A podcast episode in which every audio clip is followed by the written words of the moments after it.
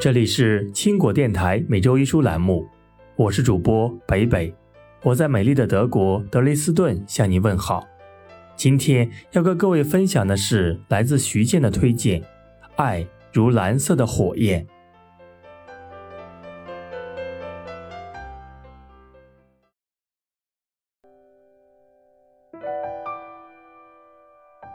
爱如蓝色的火焰，是纪伯伦和他生命中的两位挚友来往书信的札记。这样飞鸽传书般的情感表达，像极了从前马车很慢的岁月流转。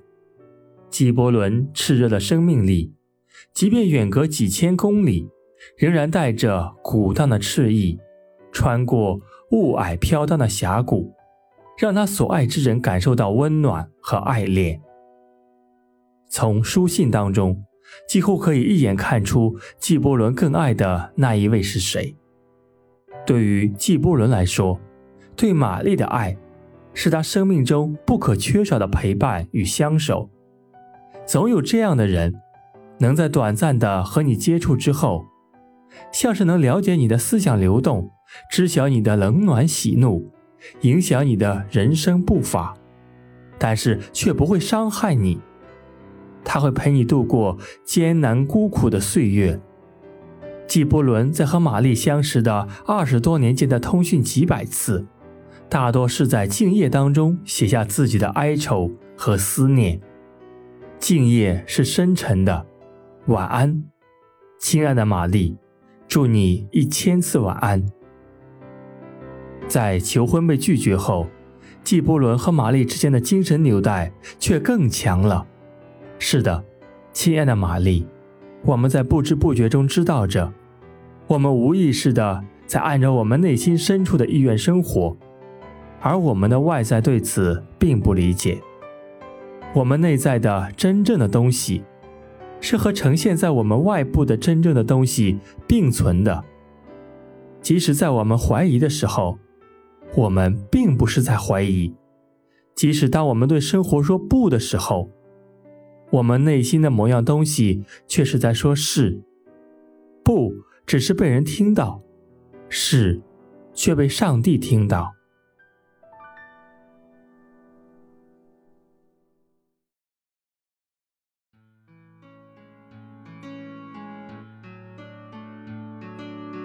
常说，即便捂住嘴，爱意也会从眼睛里跑出来。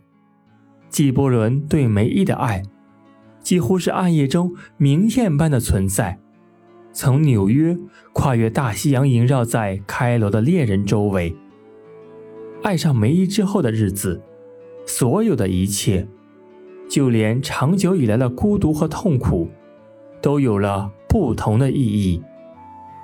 世人人面像对我微笑，让我内心充满了甜美的忧郁和愉悦的愁思。我早就知道，在你的双耳之外，还有无形的耳朵，能听到那似静默一般的细微之声。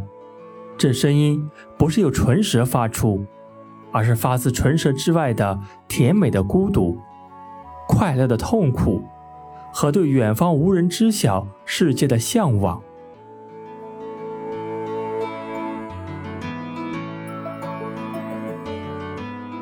已是午夜了。可是现在，我还是没有写出挂在我唇间的那个字眼呢。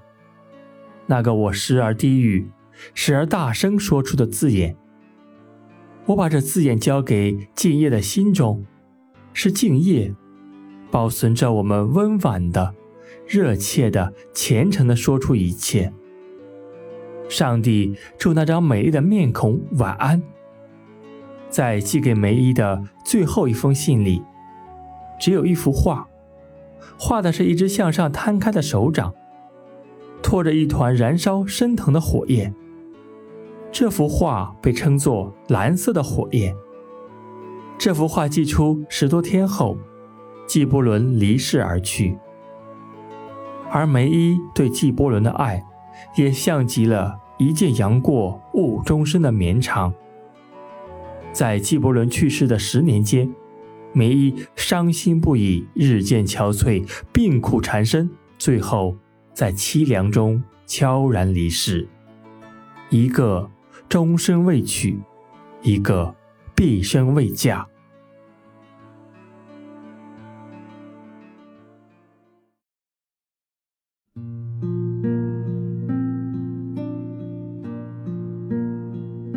好了，文章就为您推荐到这里，感谢您的守护和聆听。更多好文，请关注我们的微信公众号“德国华人书友会”。让我们下次不听不散。